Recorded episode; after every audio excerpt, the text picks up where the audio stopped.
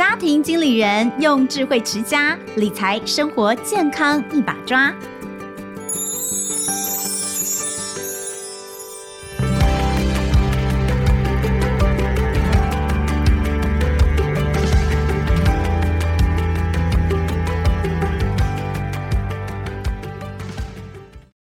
好，欢迎收听《亲子天下家庭经理人》，我是主持人肖同文。哇，大家有没有觉得今年的夏天真的特别的热呢？其实我觉得真的温室效应的影响很严重，哎，就是一年你会觉得这个比一年热。然后天气的剧烈变化，一年比一年剧烈。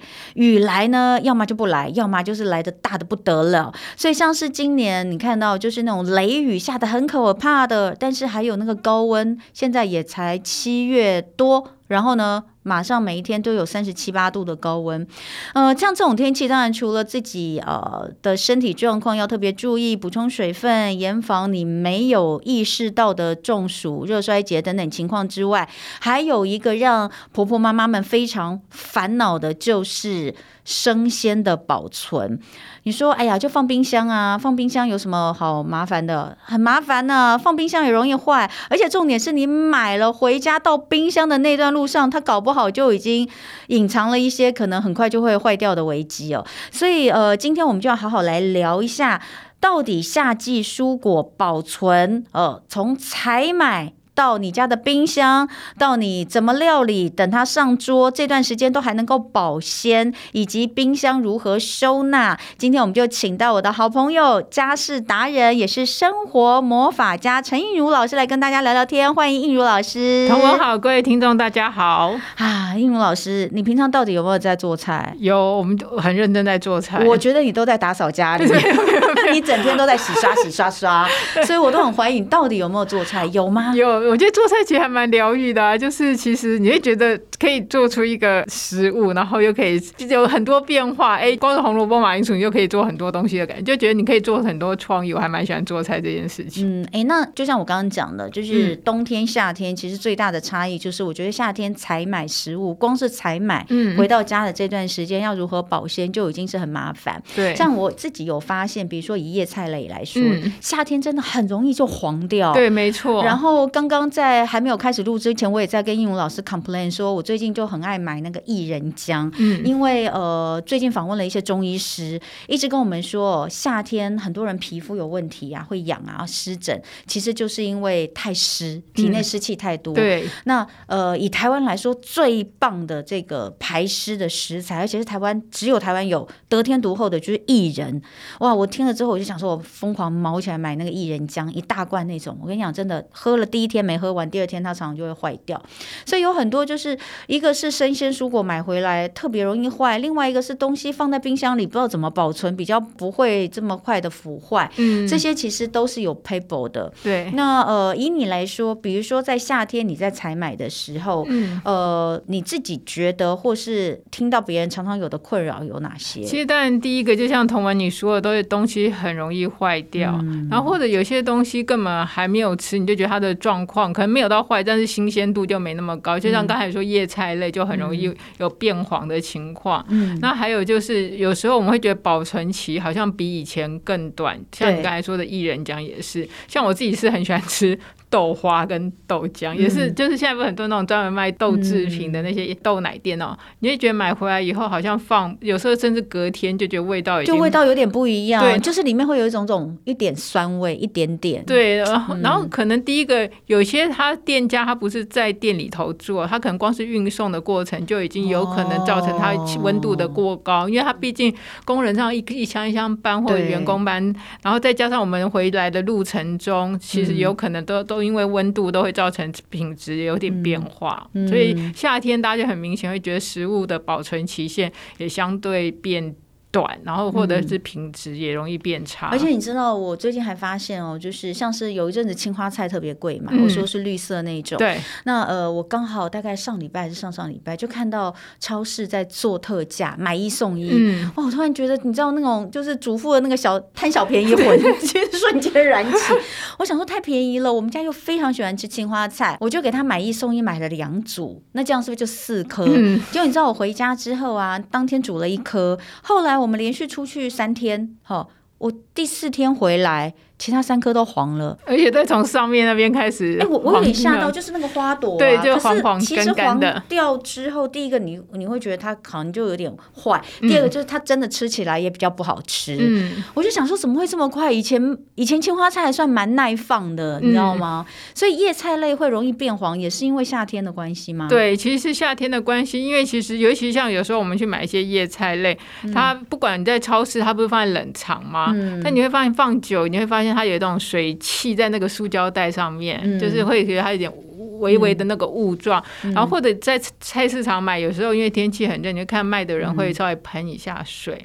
嗯、然后我们回来以后，如果你也没，我们有时候我们没有及时去。冰起来，或者就是东西很多，冰箱温度不够时，你想看它有湿气，加上有点温度，它就等于是闷在那边，很容易就烂掉，或者就是像我们说什么变黄的情况就容易产生。嗯，那除了我们刚刚讲到，比如说我们买一买一些这些呃豆浆啦，或者什么浆类的饮品之，之有可能很容易会发酵，对不对？对。另外一个叶菜类容易变黄，其实夏天在这个生鲜的采买跟食材的处理上面还有什么困扰？呃，像生鲜的话，其实大家就会比较。怕它当然会坏掉，所以我会提醒大家，如果说你在习惯，比如去大卖场跟超市买，其实有一个小小的学问，就是一开始采买的话，一定就是从一些呃像什么零食、干货这一些先挑，然后再蔬菜、水果，最后要离开之前才去拿那些肉肉类或者是冷冻的海鲜这一些，就不要让它在室温之下待那么久。就是光是这个采买时的小习惯或动线稍微改一下，其实是有帮助。还有就是。呃，我记得同文以前也说过，这种保冷袋其实是一个很好的选择，嗯、因为毕竟我们在一路上，有些人买很多又放在后车厢，那、嗯、后车厢就是一个高温的地方，嗯、所以尽量的话用保冷袋来装这些已经采买好的东西。那当然更好的就是像冰砖准备一下，放在最上面，因为冷空气是往下，所以让它的冷度能够维持。哎、哦，先放东西再放冰，再放上面铺在上面、啊。对对对，因为我们冷空气是下降，哦、所以冷气是挂上面让它吹下来。所以放在上面，然后当然有些卖场是有提供冰块，万一你真的没有，你也可以用它的冰块，也是一个不错的选择。嗯，所以好，从采买的顺序其实就必须要呃要注意。那所以其实我觉得应该是这样，因为现在尤其是像我们上班族，嗯，不太可能每天去买菜，对不对？一定是几天买一次，甚至是一个礼拜买一次，对，所以那个量就会蛮大的。那你在进呃卖场之前，你可能就要先规划好，对不对？对，然后。还有，我觉得夏天是不是有一个重点要提醒大家，就是真的不要买太多。真的是，嗯、其实我自己在买的时候，我一个礼拜大概就是每隔三天左右会买一次，才就带三天买一次。嗯、然后我就会自己算，像叶菜类，我一定就是买顶多就因为比如一天吃一包，如果是超市那种，我就一天、嗯、我们家的量是一天一包，我就顶多买三包，就是够吃完。嗯、因为这些东西你也知道，说它可能放个三四天，它就开始变黄了，嗯、所以短时间吃不完的话，其实。就是让它的品质会下降，所以我都会算一下，就是。呃，我多久会才买？然后需要的量多少，买刚刚好就好。嗯、因为说实在，台湾买东西真的很方便，嗯、所以不太需要大量囤积。而且大量囤积如果没吃完的话，其实反而都是一种浪费。嗯、所以我都会还蛮精算，就是比如说，哎，绞肉可能在每三天会吃掉两盒，那我就只买两盒的量，就就是用这样的方式。有点，然后当然就是还要做好库存管理，先知道家里还有什么，嗯，然后再去买，其实就避免重复购买或大量。购买，然后造成浪费的情况。嗯。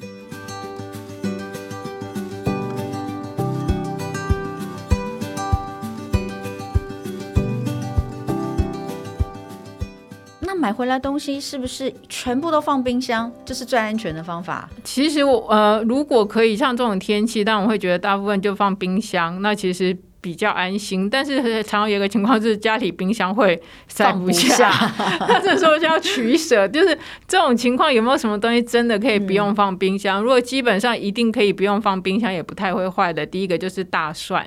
大蒜其实放在阴凉处就好，因为大蒜如果你整袋，比如说是菜市场买用塑胶袋装的，你绑起来丢冰箱，它反而容易发芽，那个绿芽会透出来。嗯、因为冰箱里面湿气是相对比较高，因为它是一个保保湿的环境，然后它等于是提供了它一些水分，就让它反而容易发芽。所以第一个大蒜其实可以不用放冰箱，如果你冰箱空间很小，东西放不下时，这样大蒜可以不用放。然后还有那种比较老姜、干姜那些，但也不用放。嗯、那接下来还有什么？就是像一些。根茎类的，比如说家里有买什么马铃薯啊、地瓜这些，其实也都可以。只要阴凉的地方放就 OK 了。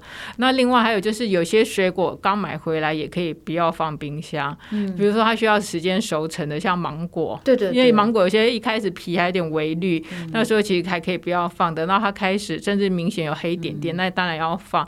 还有就是凤梨，像这些热带水果，它其实是可以让它有一段熟成的时间以后再摆到冰箱，嗯、所以可以用这样的方式，至少让空间不会是拥挤，然后或者我们。什么都乱塞，反而没有达到我们要的保鲜效果。那像叶菜类一定要放吗？对不对？一定要放。然后生鲜，我说的，比如说像鱼啊、肉啊、嗯、海鲜这些也是一定要放。对，然后当然就是，如果今天大家有些人是会去那种美式大卖场买的量很多，嗯、那当然就建议大家一定要先分装好。嗯、比如说绞肉，可能一次要用的量，或者是肉片啊或排骨一次要用的量。像我是习惯，如果是那种煮汤要用的排骨那一些，或者鸡肉，就会先烫过。过然后分装成每次要的量，然后再放到冰箱。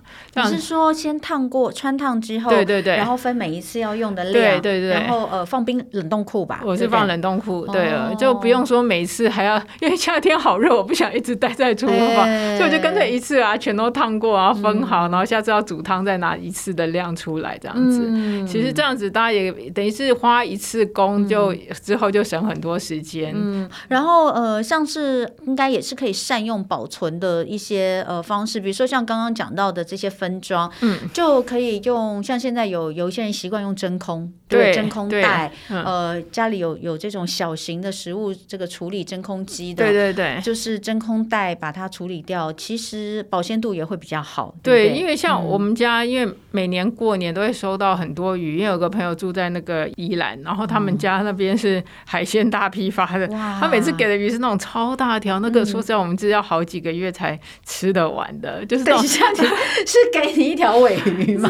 有没有？然后他们家白带鱼是那种长的，一次都给十来条的那种量，那，那真的好多。对，然后所以我们都会先切好，比如说白带鱼会切一段一段，然后可能五六个，因为我们一次的量可能吃六七段那种小，然后就用真空，然后有有些会分给朋友，但是我们都先真空好，因为大家拿到也可能不会立刻吃，然后我都会所有的都真空，看起来还蛮专业，就全都。真空好，放在冷冻库，然后是其实这样子几个月慢慢吃，其实状况都还 OK，还不错。因为蔬菜都是好东西，但一口气真的吃不完，或者要给别人时弄得干干净净的，大家其实都还蛮开心。因为啊，以前我们就会习惯直接用塑胶袋，所以以前像我家都有各种大大小小不同的，有分什么四两的啦、六两的啦，这种袋。可是你后来就会发现，它其实。还是会交互污染呢，因为、嗯、因为它毕竟还是有血水啊，对，它密封性也没那么好，对，所以你可能会有。其实如果能够大部分东西你都能够用。呃，保鲜盒，假设就可以冷冻的保鲜盒，嗯、对，或者是用这种呃真空袋的话，其实它真的也可以隔绝在这个同一个空间里面的交互，不管是味道或是细菌的污染。对对对，其实同文你说的保鲜盒，其实也是很建议大家，嗯、尤其是像现在又有环保的议题，嗯、所以大家就会觉得尽量减少用一些，比如我们去外带食物，就直接用保鲜盒装这些，嗯、它密封性也都比它的那种什么纸餐盒或者那种塑胶盒来的好，嗯、然后安。全性也比较高，那没吃完，万一盖起来，其实放的其实保鲜效果也比较好。嗯、或者有时候自己家里，我会积极的提醒大家，就是罐头有时候打开没有立刻吃完的话，也都是改放保鲜盒，哦、然后密封起来，其实这样比较不容易坏掉。你说的是像那种玻璃罐头吗？没有，是那种有些人是那种玉米罐头。哦，那一定要拿出来。对，但是你你知道，常常也会看到一些学生，他们是。保鲜膜包一下，然后橡皮筋，你知道那个其实很快就坏掉，而且很容易打 那个打翻就会滴下来。哎，那真的不行。我们家是这个，只要是易开罐的那种铝罐头的，一定是只要开了之后就是要放保鲜膜。对，但很多人你去看到它真的是保鲜膜，然后橡皮筋就解决了。但那个那个妈妈的年代吧，妈妈比较容易这样。但那个真的放不久，那个很快就变味道了。但是哦，要讲哦，就是说真空袋确实啦，还是有人说我可以重复使用。可是我觉得要看一下，像我们前两天同学聚会才在讲，他们想去买那个松露酱，那松露酱其实很好用，好吃薯条，炸薯条放一点，或者是你那个呃面。面条哎，弄一点。他们说反正松露酱百搭。那可是那个松露酱，因为一买就很多，所以我同学就会分罐，就是用玻璃罐。他要买很多玻璃罐，自己会在家里做一些腌制品的人，大概都会有买那种玻璃罐，然后可能还会用热水烫一下消毒这样。那我们另外这个同学 A 都会这样帮我们分装好，可是同学 B 就是环保小尖兵，他就说你这样子玻璃罐很不环保啊。他可以重复用啊。对，他说我用袋子啊，就是用那种那个袋子，就是冷冻嘛，就冷冻一下。那我们就讲说，可是你用一次，对啊，你里面就有啊。他说，我就每一个袋子就固定，这个是装松露酱的袋子，这个是装泡菜的袋子。然后呢，我我就是那个，可是重点是它一定要是冷冻的状态嘛。嗯。所以他说他都会把这些袋子哦，就是那个呃，可能就是装完之后，他还继续放冷冻。他弄出来之后就继续放冷冻。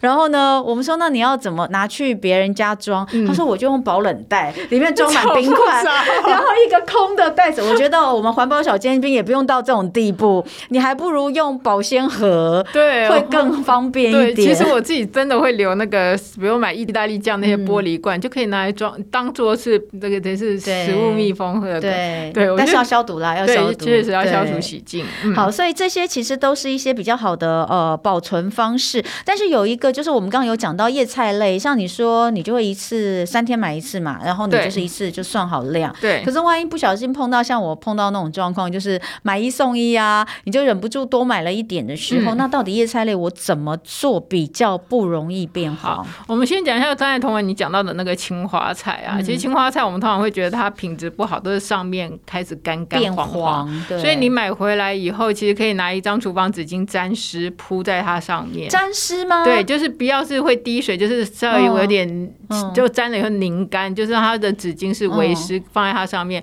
让、哦、它等于是有一点点的。湿度，对，但又不是湿到说会让它腐烂的那种程度。嗯、然后可以改用，因为我们通常买时它不是都是一个塑胶盘或保丽龙盘保鲜膜嘛，嗯、我们可以改用那个夹链袋装，但是就记得用一个维湿的那个厨房纸巾盖住，让它等于是第一个有纸是让它有一点点。足够的湿度，比较不会从上面开始黄。嗯、然后用夹链袋，是因为它的密封性比较好，哦、就是那种食物用的那种夹链袋。不要随便就是用一个塑胶袋绑起来，对，这样其实它那个空气进去还是很多。那如果一般我们的菜类买回来，你有没有印象？以前的妈妈们很喜欢用报纸包各式各样的蔬果。对，嗯、对，那报纸包其实是有它的道理，因为纸类啊，它的好处是可以吸收过多的水分。嗯、因为像我刚才说，有时候你在市场。买它会喷水，嗯，那如果我直接回来以后，然后我用一个塑胶袋绑起来丢进去，那个水其实就闷在里头，所以它其实塑胶袋又不透气，它就烂了。嗯，所以回来以后，我会建议大家，如果比较极致的做法，就是你的买的量真的很多，一时吃不完，就稍微花点工。第一个，先用一个，比如说白报纸类的，不要用报纸，因为报纸有油墨，就白报纸类的，但更高。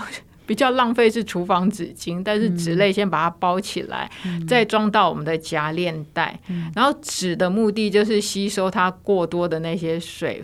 然后夹链袋是其实让它保鲜比较好，让它不会因为包了纸直接丢进去，有时候会过度干燥，嗯，因为它水分就一直挥发，所以多一个夹链袋的话，其实是让它维持一个适当湿度，然后的让它的保鲜会比较呃维持比较久这样子，所以等于是两层式式的包装法。好，所以刚刚其实英文老师讲到的这些哦，呃，每一种东西它其实真的就是你要你要保存的，能够延长它的这个时效性的方式是会有点不太一样哦，嗯、但是很重要的还是保存的容器方式。像刚刚讲到罐头打开之后，你就是把它移到保鲜盒里面，嗯、不要再留在这个铝罐里面。那另外还有像是开封的食物，比如说像小朋友可能会吃一些点心，嗯、哦哦饼干什么之类的，面包、嗯、小面包的，那通常都是塑胶袋装。嗯、然后呢，吃完之后吃了之后，哎，还剩一大包。大家就会用那个橡皮筋、橡皮筋给它捆捆丢进去，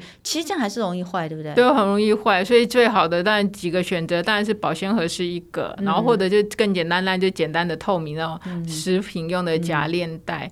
然后夹链袋要稍微跟大家提醒，就是有些夹链袋它的设计是不能放冷冻，嗯、就是它的塑胶如果在低温时会脆裂，哦、所以如果你是要放一些什么肉类，然后放到夹链袋再放冷冻，在选购时稍微要看一下它会，比如它适用的温度，嗯、或有些会品牌甚至会很详细解说是冷冻专用的，嗯、不然很容易它那因为过度低温下那个夹链袋本身就破了，嗯、或者是有裂损这种情况产生。嗯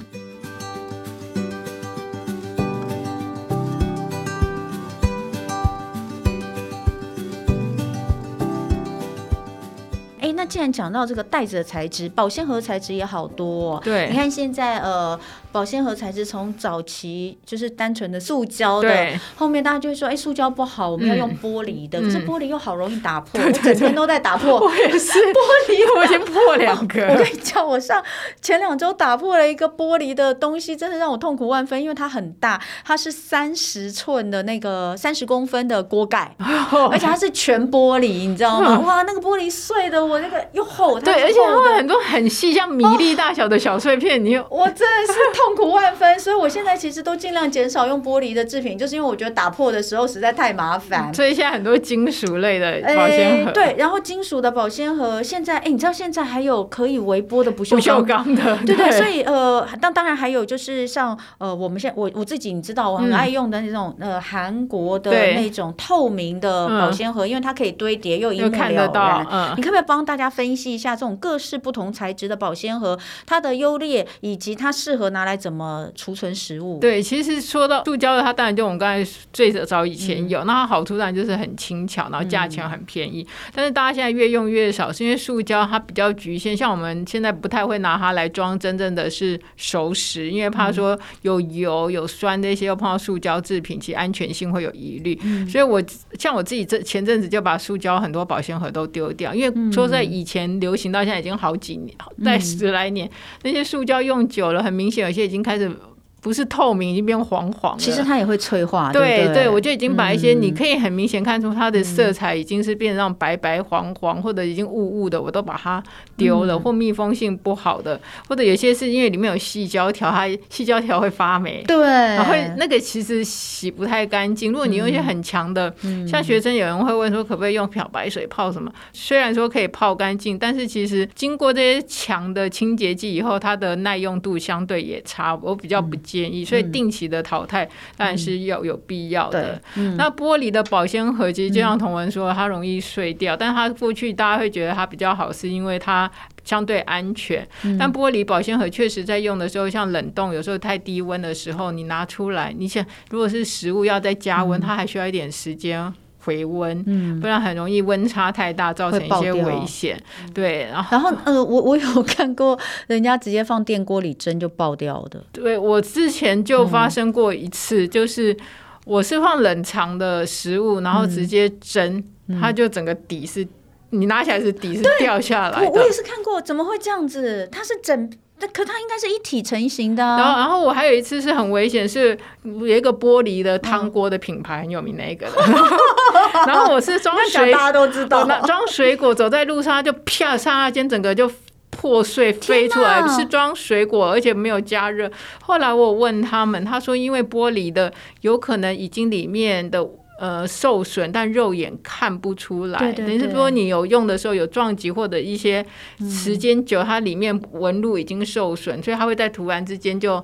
裂开，但是我说那我们可以避免，比如我自己先观察看。他说其实是看不到的，那也太危险了吧？你讲的这个，我妈也有一个，我看那个锅应该有三十年了，因为那个锅以前买好贵哦，对，但是很漂亮，OK，但是保鲜盒我已经破两次了，其实会会有阴影，真的会有阴影，不敢用。所以玻璃类其实就是有可能，就是像我刚才说，它有那个碎碎掉的可能性。那你说的透明的，它的最大好处。就是我们过去大家装保鲜盒以后，常常会有一个问题，就是打开冰箱就是虽然很认真装保鲜盒，但一盒一盒又一盒都忘了里面是什么。就是冰箱永远有个黑洞，就东西进去之后呢都不会出来，因为你已经忘记它们是什么。透明的好处就是一目了然，你比较好做控管，嗯、就知道说，哎、欸，这盒是什么啊？这盒剩半盒，那这个先吃还是什么之类？像这种透明的收纳盒，它其实呃在材质上都有进化，对不对？就是你觉得它是塑胶，但它其实不是，对不对？嗯、对，它是比较能够耐冷耐热。我记得它都有到一个温度，嗯、也就是说，对，它是冷藏啊，这些温都可以的。对，其实买的时候，其实比较大的厂商都会很清楚的注明说，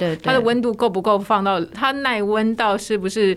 负的就冷冻可以，那冷藏是否可以？嗯、或者你真的有一些需要加热的需求，也可以稍微再看，就是可不可以加热这样子。嗯、所以其实保鲜盒的选购，就我觉得其实还有一个，就是建议大家买那种一定要买可以堆叠，有些的形状做的太特殊，嗯、那你就发现叠起来很难叠，那会让我们在使用时会觉得好像永远都很多死角没用，没空间死角我。我用到现在，我觉得最好用就是方，就是对方。形对长方形，因为圆形永远都会有死角，你知道吗？因为你的冰箱是方的嘛，对，因为你用圆的，你就永远就会有有一些角，就是放不到，对不对？对对对，方的真的好用，而且或者是它本身就它的小的会等于两个，对，两个小的跟一个大的是一样，那你堆叠起来就就感觉很像玩俄罗斯方块，然后 就觉得叠的。你知道，我跟映如每次聊到那个收纳盒，我们两个眼睛就亮了。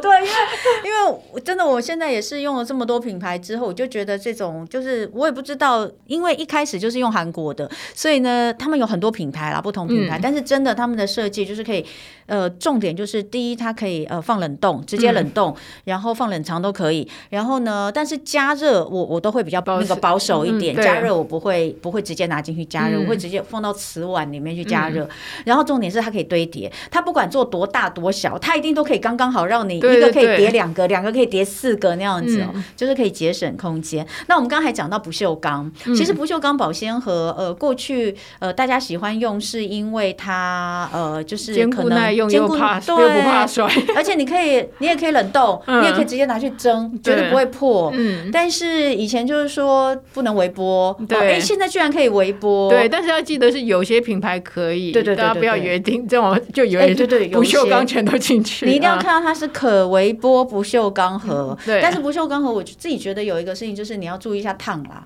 对，当然一定那个导热温度传导太快了。对对，所以不锈钢也是一个还不错的。对，也是一个不错，而且使用的期限也比较长吧，它的耐用度都是相对很好的。对，所以这些都是好的收纳帮手哦。就是不要再直接用塑胶袋堆进去，然后不要再用原本的这个罐头丢进去，对不对？对，而且塑胶袋的东西很容易是一坨一坨的。嗯。尤其像我们有些大家是这样包包包，所以它都是圆形的，或不规。则状，所以我们物品在摆的时候，其实就很难摆得整齐，然后造成空间上的浪费。嗯，嗯好，然后呃，摆的位置也很重要。对对，摆的位置其实要注意，就是大家，因为我们东西如果真的有点多时，我们要摆之前，其实我都会跟大家说，你一定要先认识你家的冰箱，因为现在冰箱都做的非常先进，嗯、有什么蔬果保鲜盒，什么低温，什么什么抽屉的。然后急速冷冻低温抽屉，诸如此类的，所以你要知道什么东西应该放在哪一个盒子或哪一个抽屉里面，其实这样它会得到最好的一个保鲜效果。所以一定第一件事要认识你家冰箱，如果它又设计很多层的话，其实你就知道哪一个位置是适合放哪一类物品。那另外还要找一下，就是家里冰箱的出风口在哪里，因为有些是在侧面，有些是在。背面，背面有两侧，这样都有，不是每一个品牌设计的都不一样，而且现在非常多元。但找出出风口的原因，就是千万不要把那种一大袋的东西，或者是很大体积的放。塞在出风口前面，因为它其实就会会影响它正常出风，或者都挡住它的出风，所以你就觉得冷度不够，或者说，哎，为什么我们家冰箱最近好像都不太冷？它明明开的温度或调的都一样。有时候会耶。对，那其实就是因为被大型的东西，或者有些人的那个保鲜盒很多，整个跟它贴在一起，那其实都都会有影响。或者有些食物它不适合那么冷，像如果你是。盒装豆腐，你放在出风口旁，它就会开始有点冻，对，就是有点快要变冻豆腐。有些食物就很容易比较变成霜状的感觉。哎、欸，对，还有比如说像现在七月是美国樱桃产季，嗯，我们刚好最近家里面吃蛮多樱桃的，樱桃也要注意哦，因为它也是一个非常容易冻伤的水果，对，要水分多的东西。所以那个厂商寄来的时候，里面都会有那个一张卡片，就是说请勿放在冰箱的出风口，嗯，你你就会发现它特别容易冻伤，对，所以就要离远一点。但是呃，因为运营老师都会强调冰箱不能塞太满，对不对？嗯、你因为保持它的循环嘛。对。所以我觉得冷冻库好难哦，我冷冻库都不见天日。我跟你讲，我不知道我冷冻库的出风口在哪，因为看不到，从来没有看过那个出风口在哪里。冷冻库也是，而且每样东西冰完都白白，每一天一包一包。所以，我，嗯，还是要想办法。对，然后冷冻库的东西其实就尽量它能够的话都比较扁平，不会绞肉。如果我们装到袋子，也不要让它是一坨，就是这样压扁。嗯、那因为冷冻库的东西尽量扁平，还有一个原因就是冷冻库的东西要解冻。那如果你是扁平的状况下拿出来解冻，嗯哦、然后不管你是家里有专门那种解冻盘，或者我们只是一般放在空间里也解冻，嗯、它是那个接触温度的面是比较平均、嗯、比较大，它解冻的速度也比较快，就不会说一整坨的话会中间一一直无法解冻，外面都已经好了。嗯、所以其实尽量用扁平的方式。嗯、那还有一个要提醒大家，大家很常放错，就是我们鸡蛋习惯放在门上面那个鸡蛋盒，嗯、其实。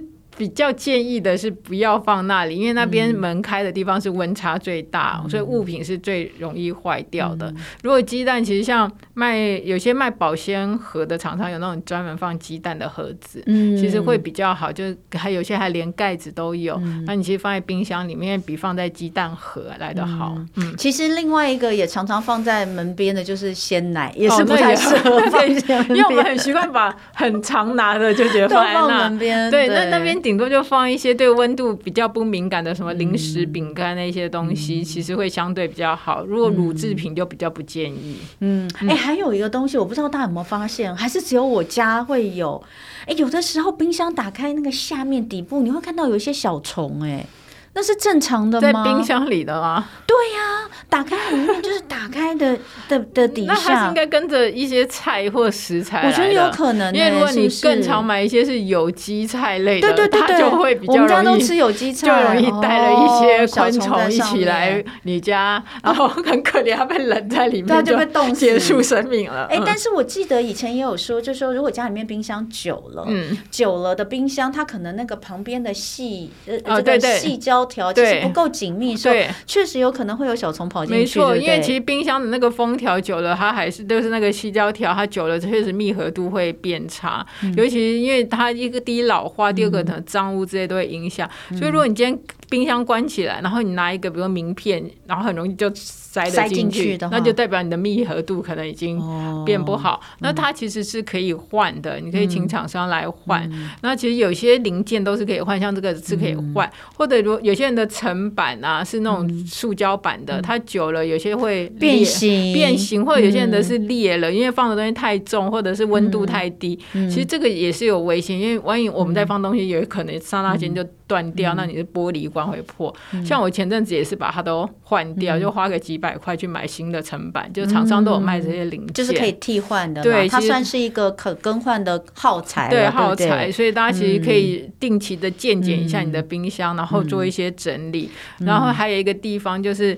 冰箱下面、嗯、就是地板跟冰箱中间，有些如果传统老冰箱，它的马达什么的比较容易有灰尘积在下面的，嗯、或者有些不是美背式的那种旧冰箱，其实都是比较多脏污，对。那个都要定期把灰尘，比如不管是吸尘器或除尘掸，把它除一除，不然有时候温度过高，嗯、然后灰尘过多，会影响它的正常运作，嗯、比较容易有耗电甚至危险的情况。哇，今天听应武老师讲，有没有觉得这？整个冰箱收纳的功力增长了十年 哦！每次听到韵如老师讲，我都觉得好棒。那当然，今天最后哦，生活妙管家单元，我们就还是要请这个韵如老师提供一些我们在冰箱收纳方面，其实呃你想不到的好用的小东西，这些随手可得的东西，对，都是很简单。对，第一个叫做遮蔽纸胶带。嗯嗯，遮蔽纸胶带，就我们在涂油漆的时候，有些地方我们不想涂到，我们都会拿，就五金行会买一个像。胶带，然后粘、嗯、那个很便宜，才十几二十块。嗯，那我买回来以后做什么？我就是像我们保鲜盒，我们刚才说可以多放东西在保鲜盒，放完以后我都会贴一下，注明里面是什么产物品。然后，但是用传统的标签纸贴的话，嗯、有个问题，撕下来常常会有残胶。对，所以我就用遮蔽纸胶带贴在那个盒子上面，嗯、然后注明内容物。嗯、然后纸胶带其实它用油性笔、原子笔都写得上去。嗯、那撕的时候很容易撕的很干净，所以我会买这个当做是代替标签纸。太棒，这太实用了哈！嗯、再来就是小白板。对，我其实就像我们家冰箱上面又粘了一个那种软的那种磁铁磁性的小白板，嗯、然后我做什么呢？我有时候是买东西回来我会写在上面，嗯、然后吃完就把它涂掉，或者要买的物品我也会注明在上面，嗯、然后要去超市之前就把它拍一下，哦、然后就就去了直接对说啊什么酱油没有什么，没有，对就直接就随时注明，或者如果家人愿意的话，请他帮忙，他们发现什么没有就请他写在上面，然后互相提醒。嗯，好，再来还有一个是油性笔啊。对，油性笔我用来做什么事情？就是像我们买很多瓶瓶罐罐的东西，嗯、像什么辣椒酱、花生酱什么之类，嗯、巧克力酱，但它的保存期都写很小，嗯、或者每一家的写法不同，现在是日月年、年月日都有可能，嗯、常常会搞不清楚。嗯、所以我一买回来就会拿油性笔写在盖子上面，写超大。嗯，比如说几月几号哪一年到期，我就写很大。其实好处是我们比较容易知道保存期。然后家里有老花眼的话，哎，就看得到了，很可怕。我觉得家里面的罐头，冰箱里的罐头，对，很容易放过期。你认你认真的去看，大概有一半是过期。我们所以我们不要认真这件事情。好，所以有没有觉得这些都是我们家里搞不好都有的小东西？可是你没想到哦，它其实拿来做一个冰箱的管理收纳，嗯，是有这么方便，也不用去花钱买很多这个呃这个比较贵的东西来做。其实这个就是随手。可得。嗯、那呃，这些资讯哦，我们都把它这个写在呃节目下方的资讯栏哦，让大家都可以比较方便的来看。那呃，今天真的很开心哦，能够邀请到应如老师来跟大家聊聊食材冰箱的收纳，尤其是夏天怎么样可以避免呃这个太快坏掉，还有冰箱的一个高效使用法，这个很重要。那当然呃，请到应如老师来聊哦，是永远聊不够的。那呃，我们下一集要继续跟老师聊其。他的夏天你可能会有的困扰，比如说我很大的一个困扰就是电风扇真的很脏，已经放了一个冬天了，我现在又不想要清它，到底该怎么办？偏偏又要吹。下一次我们好好的来聊一下这些家里面的一些呃，比如说像是冷气啦、风扇之类的，我们要怎么样来保养，或是怎么样来清洁？今天先谢谢应武老师，谢谢，也谢谢大家的收听《亲子天下》Podcast，周一到周六谈教育、聊生活，开启美好。新关系，欢迎订阅收听 Apple Podcast 跟 Spotify，也要给我们五星赞一下。欢迎大家在许愿池给我们回馈哦。我是童文，我们下次见喽，拜拜。